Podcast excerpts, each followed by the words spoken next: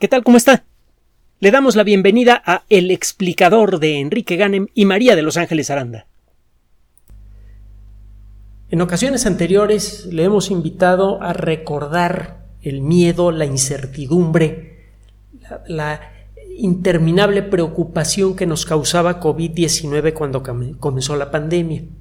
Tan pronto como intervino la biología, en particular la biología molecular, la genética, las disciplinas básicas del mundo de la vida, apoyadas por la química, la mecánica cuántica y otras disciplinas, ese miedo comenzó a desaparecer. La pandemia de COVID-19 sigue vigente, es necesario seguirse cuidando y cuidando a los demás, pero definitivamente el panorama ya es muy diferente. Y eso que la mayoría de la gente que que, nos hemos vacunado, tenemos las vacunas de primera generación, lo primero que se pudo sacar para contener la pandemia. En muchos casos eso ha sido suficiente para reducir al mínimo el, el peligro potencial de COVID-19. Y ya están preparando las vacunas de segunda generación, ya se han hecho algunas pruebas y funcionan todavía mejor que las de primera generación, etcétera, etcétera. Pero bueno, nos tomó un tiempo récord desarrollar estas vacunas. Hay muchas otras enfermedades virales para las cuales no hemos podido desarrollar vacunas efectivas todavía, como el SIDA o la gripe, aunque hace poco le dimos una noticia muy, muy interesante al respecto. hay eh, algunas vacunas que son bastante desagradables y muy eh, limitadas en de alguna manera, sea por lo difícil que es eh, fabricarlas o aplicarlas, etc. Está el caso de la vacuna contra la rabia. Y de plano hay enfermedades contra las cuales ni siquiera se ha intentado crear un agente eh, protector, sea una vacuna o un antiviral efectivo. Las enfermedades virales siguen siendo mayormente eh, incontrolables, cuando menos de manera directa. El, grupo de los herpesvirus, por ejemplo, que es un grupo muy nutrido, es responsable de muchos problemas de salud, algunos de ellos simplemente dolorosos y desagradables, y en otros casos, pues es responsable de muchas variedades de cáncer. Eh, hay otros virus que eh, tienen un efecto negativo en el funcionamiento del sistema nervioso, podrían estar relacionados parcialmente con el desarrollo de algunas enfermedades neurodegenerativas, lo mismo pasa con otro tipo de enfermedades como la diabetes tipo 1, parece que hay un virus que quizá podría participar en el proceso, lo mismo pasa con algunas variedades de eh, leucemia. El caso es que los virus eh, siguen teniendo un impacto muy tangible en nuestra salud y eh, me refiero a la salud del colectivo humano y en la mayoría de los casos este impacto cuando menos es eh, por el momento incontrolable. Las vacunas por mucho tiempo fueron limitadas. Las técnicas para fabricar vacunas eh, eh, que teníamos hasta hace unos 10, 15 años eran esencialmente herederas de las técnicas básicas que desarrollaron Pasteur, Koch y otros grandes cazadores de microbios del pasado en técnicas mejoradas pero inspiradas en los mismos principios. Eran vacunas basadas más en la experiencia que en el conocimiento. Muchas veces se puede confundir una cosa con la otra, no es lo mismo. El conocimiento empírico es consecuencia de ver qué pasa cuando usted le quita o le pone algo, por ejemplo, una vacuna. Eh, es un poco, respetando desde luego la, las, las circunstancias del caso, pero es un poco lo que pasa con la cocina. El saber qué ponerle o no ponerle a un plato para que sepa bien es cuestión de experiencia empírica, de tener eh, el gusto desarrollado y de haber intentado en el pasado el aplicar tal o cual condimento, tal o cual ingrediente a un plato y a partir de eso detectar el impacto que tiene ese ingrediente en el sabor. Una vez con ese conocimiento creado por la experiencia, usted puede imaginar qué podría pasar si la próxima vez que cocine usted tal o cual cosa, pues, le agrega usted un poquito de, de tal hierbita y va a saber muy bien. Ese es un conocimiento empírico. No sabemos cuándo el eh, sistema nervioso humano va a reconocer un sabor como agradable. El día en que reconozcamos, y estamos cerca de eso, reconozcamos qué tipo de estímulos producen un efecto agradable en el sistema nervioso, vamos a poder crear platos que incluso antes de que sean preparados, sabremos ya que van a resultar agradables para la mayoría de la gente. Es un poco lo que pasa con los aviones. Los primeros aviones fueron construidos con base en, en principios más o menos empíricos y más o menos volaban. Ahora conocemos los principios físicos básicos del vuelo, los podemos expresar con matemáticas y por eso sabemos, eh, cuando se diseña un avión, sabemos si el avión va a volar o no, cuando el avión es únicamente una masa de unos y ceros en la memoria de una computadora. Mucho antes de que comiencen a, a prepararse las piezas de metal de la parte exterior del avión, ya sabemos si va a volar o no el avión, en qué circunstancias qué tan eficiente va a ser, qué tan cómodo va a ser volar en él. Esa es la diferencia entre el conocimiento empírico y el conocimiento real, el conocimiento profundo, el, conocimiento de las causas. Las primeras vacunas eran vacunas empíricas.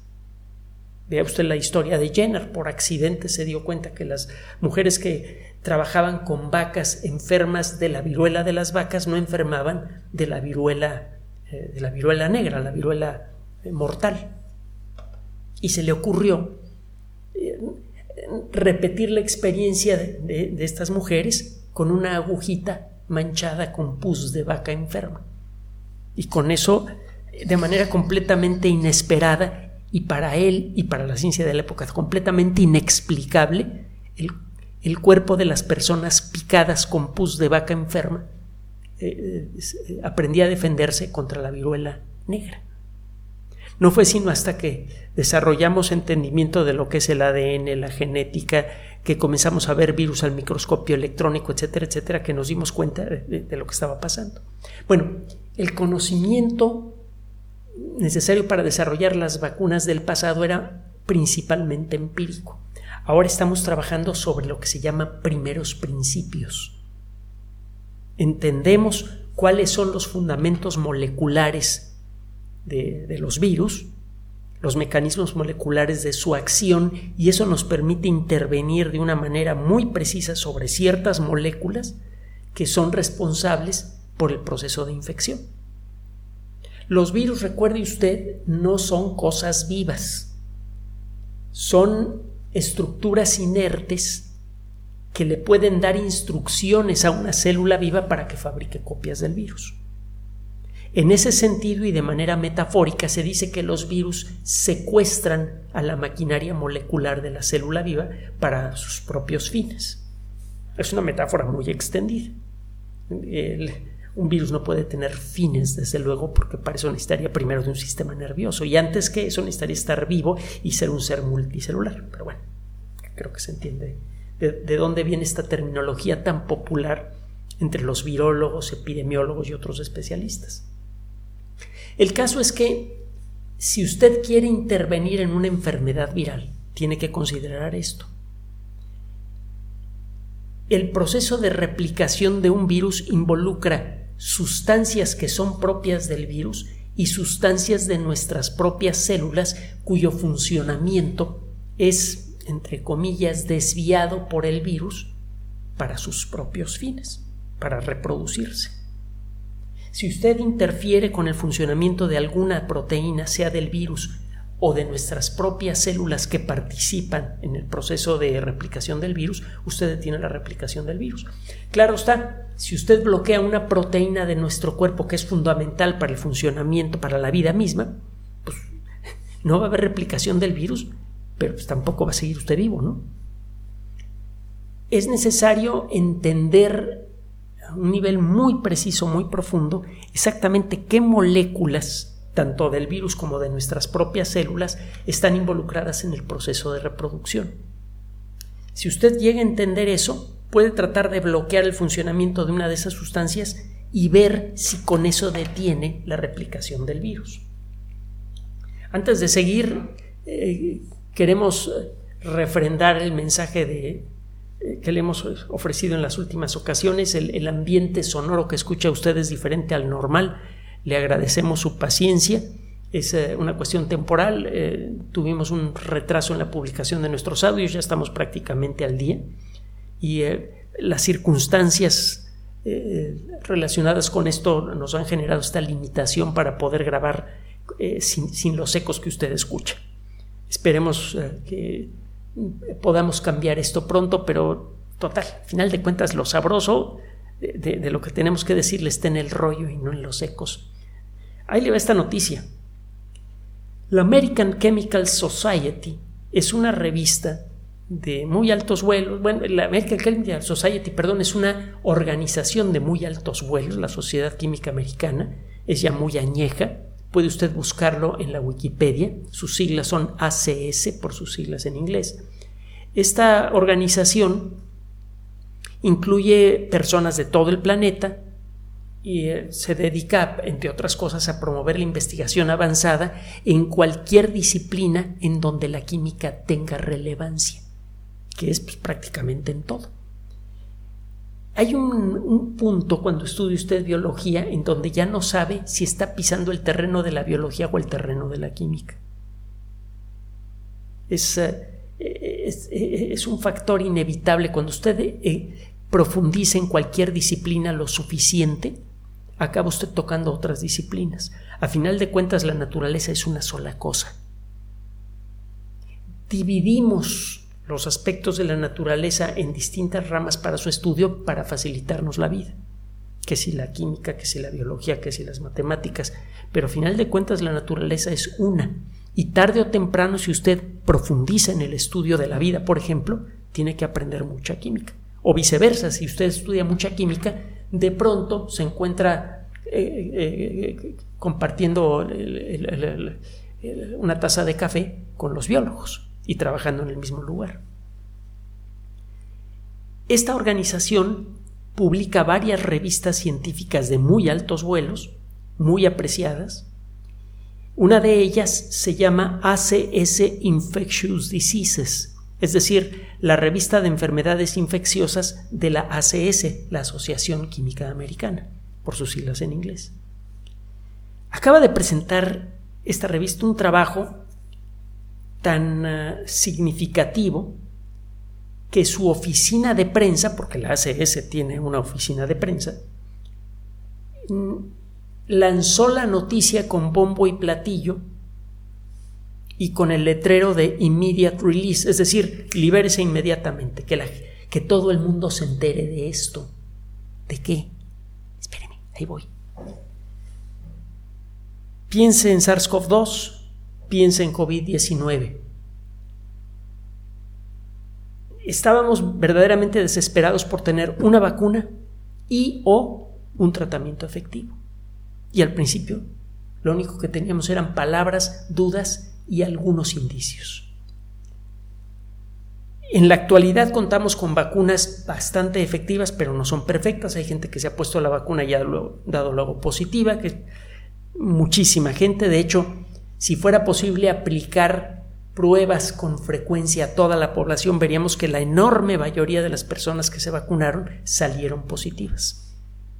Pero en la mayoría de los casos salieron positivas asintomáticas o con síntomas tan leves que ni cuenta se dieron que estaban enfermas. ¿Se acuerda que dijimos que ese iba a ser un efecto de las vacunas? Ha, ha pasado lo mismo con otras enfermedades más serias como la polio. La vacuna, las vacunas más populares contra la polio no impiden la enfermedad, no son vacunas esterilizantes. Una vacuna esterilizante impide que una persona vacunada se enferme. La mayoría de las vacunas son atenuantes. En lugar de que la enfermedad pegue muy duro, la enfermedad produce síntomas leves o no produce síntomas y la, la, persona entonces nunca se entera siquiera que estuvo enfermo. Y eso, pues a final de cuentas, es lo que nos interesa que la persona continúe viva y con salud.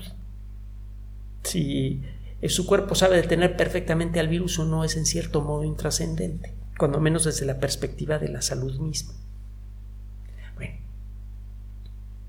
las vacunas son buenas, no son perfectas, no sabemos cómo se van a comportar a largo plazo, a lo mejor vamos a necesitar inyecciones de refuerzo con las nuevas versiones de las vacunas, ta, ta, ta, ta, ta. Sí. Pero el caso es que como consecuencia del desarrollo de estas vacunas, de la investigación que se hizo, fue posible determinar con gran precisión muchos mecanismos moleculares de funcionamiento de SARS-CoV-2. Nunca antes se había aplicado tanto esfuerzo de investigación con técnicas tan avanzadas para el estudio de una enfermedad viral. Y se lo comenté en su momento, el meter tanto cerebro, tantos microscopios electrónicos, aceleradores de partículas, supercomputadoras y demás cosas detrás de, de SARS-CoV-2, pues iba a tener consecuencias interesantes, no solamente en la lucha contra esa enfermedad, sino contra muchas otras enfermedades. Bueno, ya, ya está pasando. Resulta que, entre otras cosas, se han desarrollado sistemas que se los hemos notificado en este espacio, sistemas inteligentes que exploran la información de moléculas que han sido consideradas para ser utilizadas como medicamento. Estamos hablando de miles de moléculas diferentes. Algunas se convirtieron en medicamentos de amplio uso, otras eh, eh, se convirtieron en medicamentos de uso restringido y otras no llegaron a las farmacias porque tenían algún, alguna cosa que no las hacía industrialmente deseables o, o que fueran clínicamente confiables. Pero ya les sabemos muchas cosas a miles y miles de moléculas. Y hemos descubierto desde hace ya años que a veces un medicamento que es bueno para esto también es bueno para esto otro. El ejemplo clásico es el primer medicamento formal de corte moderno, el ácido acetil salicílico. Además de disminuir la fiebre, disminuir algunos dolores, dolor de cabeza, dolores musculares, el ácido acetil salicílico tiene un efecto interesante en la lucha contra el cáncer tiene un efecto interesante para reducir el riesgo de enfermedades cardiovasculares en ciertas circunstancias y puede tener otros efectos muy interesantes en, en, otras condiciones de salud diferentes. Sirve para más cosas de lo que se creía el ácido acetil salicílico y pasa con muchos otros medicamentos. Bueno, considerando eso, hay varios equipos de investigación que desarrollan sistemas de cómputo inteligentes, para eso usan computadoras, inteligencia artificial, eh, manejo de grandes bases de datos, todas son técnicas del mundo de la computación, para eh, explorar la estructura molecular conocida de las moléculas que han, sido, que han sido estudiadas clínicamente con la intención de usarlas como medicamento, para ver si por su estructura molecular se puede dilucidar un posible segundo uso para el medicamento. Ya sabemos que este medicamento tiene tal estructura molecular, bueno, un sistema inteligente puede calcular qué efectos tendría ese medicamento, por ejemplo, en la proteína de pico de SARS-CoV-2 o en alguna otra sustancia, alguna otra eh, molécula que sea crucial para el proceso de replicación del virus. Si alguna molécula puede afectar algún medicamento de, que se usa para el cáncer o qué sé yo, eh, tiene el potencial, según este sistema de cómputo, para bloquear el proceso de replicación de SARS-CoV-2, bueno, pues conviene llevarlo al laboratorio para ver si efectivamente en células humanas individuales cultivadas en laboratorio, el, el, medicamento impide la infección por SARS-CoV-2 y de pasada para ver si ese medicamento no afecta a las células humanas en la dosis usada.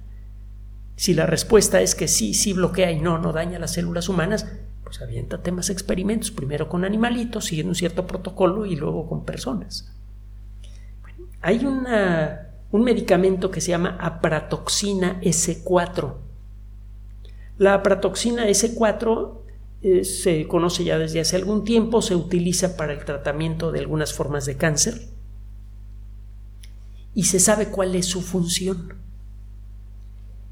Esta sustancia bloquea una proteína que está dentro de nuestras células que se llama SEC S61, SEC 61. La proteína SEC 61 eh, sirve para darle los toques finales a otras proteínas. Cuando usted está construyendo una proteína, va agregando una por una las letras moleculares que construyen a una proteína. Hemos usado en muchas ocasiones el ejemplo, bueno, el símil de una proteína con una palabra. Al igual que una palabra, la proteína está hecha de cosas más pequeñas. En las palabras las cosas más pequeñas son letras, en las proteínas las cosas más pequeñas son los aminoácidos. Y decíamos que hay como una veintena de aminoácidos. De la misma manera hay como una veintena de letras diferentes en nuestro alfabeto. Para que una proteína funcione correctamente no basta con engarzar las letras moleculares que la integran.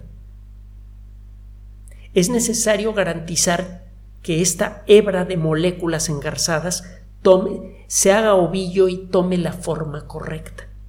Si esto no pasa, si la proteína tiene todos sus aminoácidos pero no toma la forma correcta, no sirve para nada. Es como una llave que nace doblada, no puede entrar en una cerradura. Entonces, el proceso de eh, darle los toques finales a una proteína ya construida es algo delicado. Es necesario asegurar que la proteína se doble correctamente, tome su forma tridimensional correcta, y a veces para esto es necesario agregarle algunas cosillas más. Así como un pastel no sabe bien sin el betún, una proteína en ciertas circunstancias no funciona bien si no le pone usted el azúcar apropiada. Algunas proteínas, de hecho muchas proteínas en nuestro cuerpo, tienen agregadas moléculas que pertenecen a la gran familia de los azúcares. Hay muchas moléculas diferentes que pertenecen a esta familia. Si usted, e, el proceso de agregarle azúcar del tipo correcto en el lugar correcto a una proteína se conoce como glicolización de la proteína.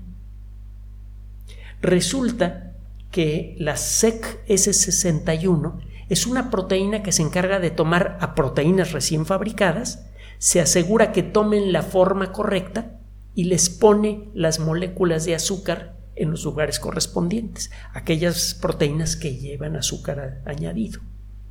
A diferencia de lo que sucede con las golosinas, eh, hay proteínas que necesitan azúcares añadidos para poder funcionar correctamente.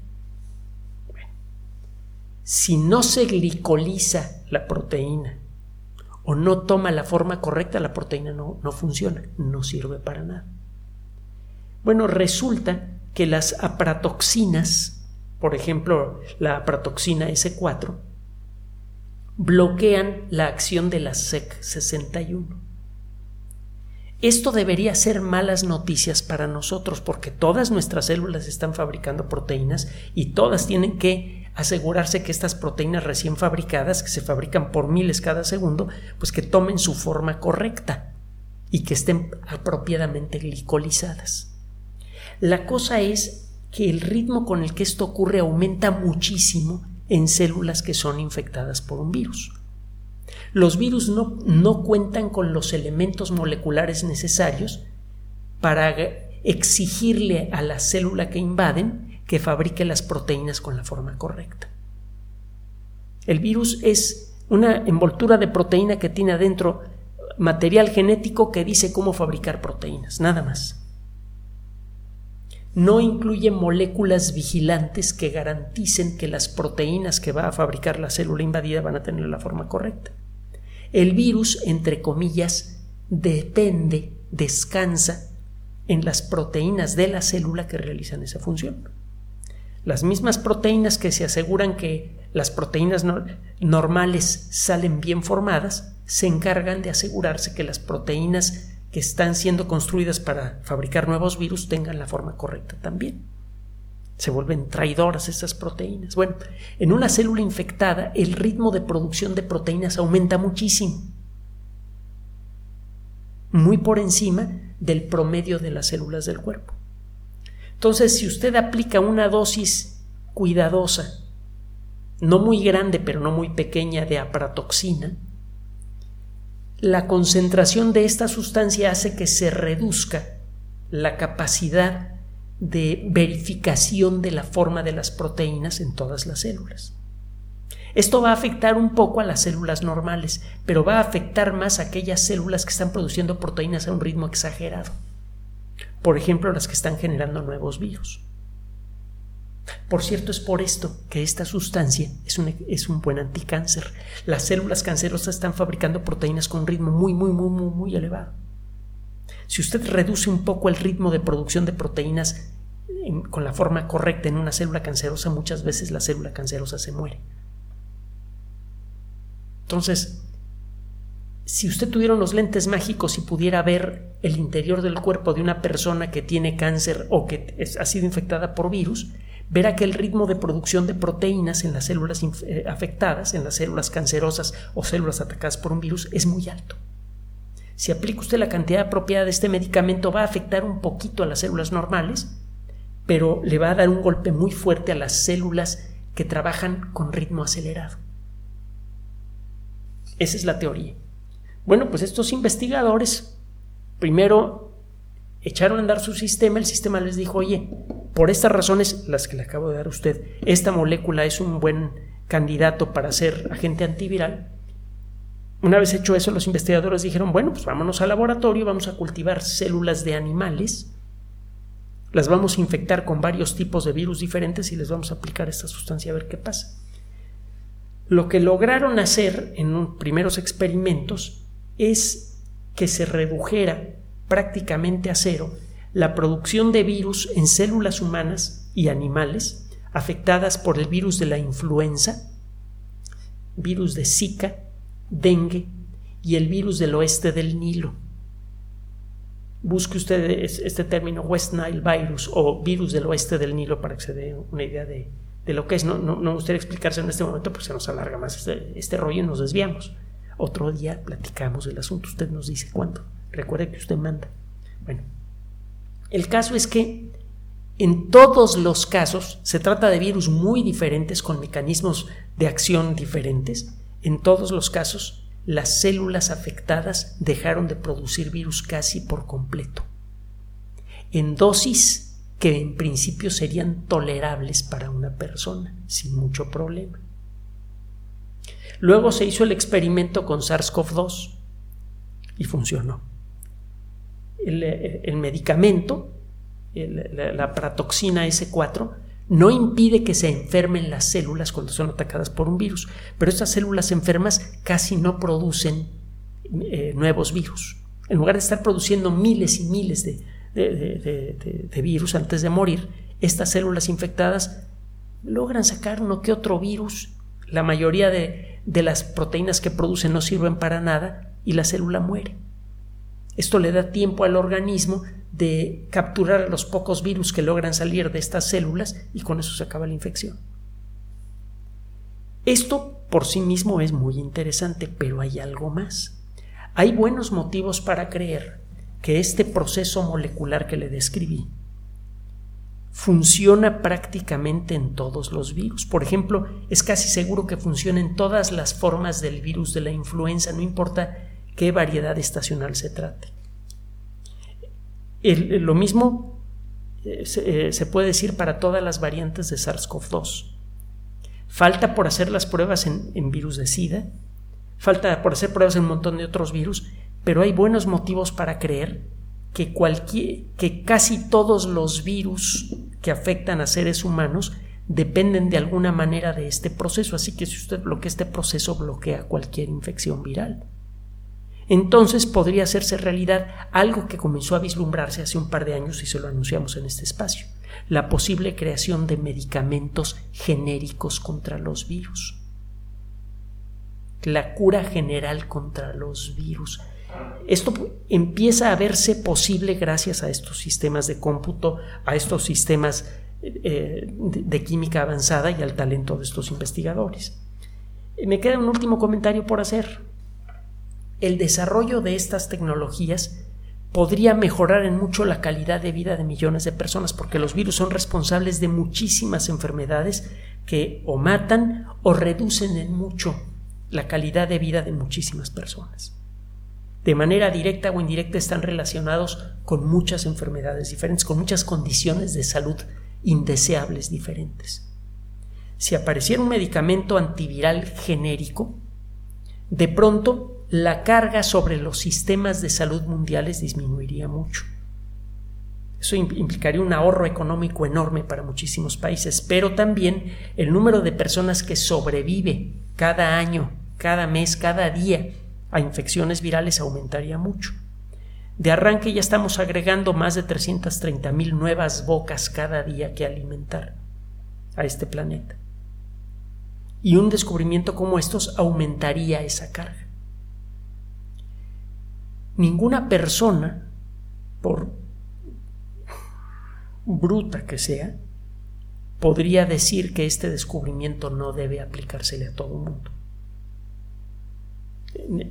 Por cuestión de mínima decencia, cualquier descubrimiento que puede mejorar la calidad de vida de alguien debe hacerse accesible a todo el mundo. Los seres humanos llegamos a ser lo que somos por nuestra capacidad para cooperar, no por nuestra capacidad para competir. Recuerde lo que dice Darwin. Además es muy obvio.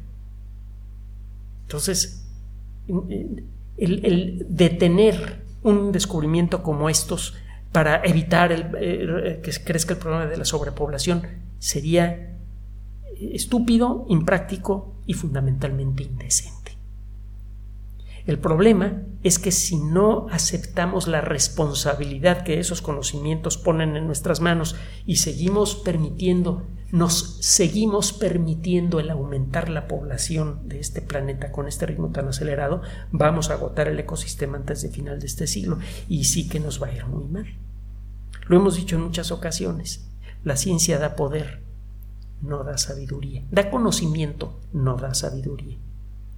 La sabiduría es algo que nace de la libre discusión de lo que se puede hacer con el conocimiento. Y este es un buen ejemplo.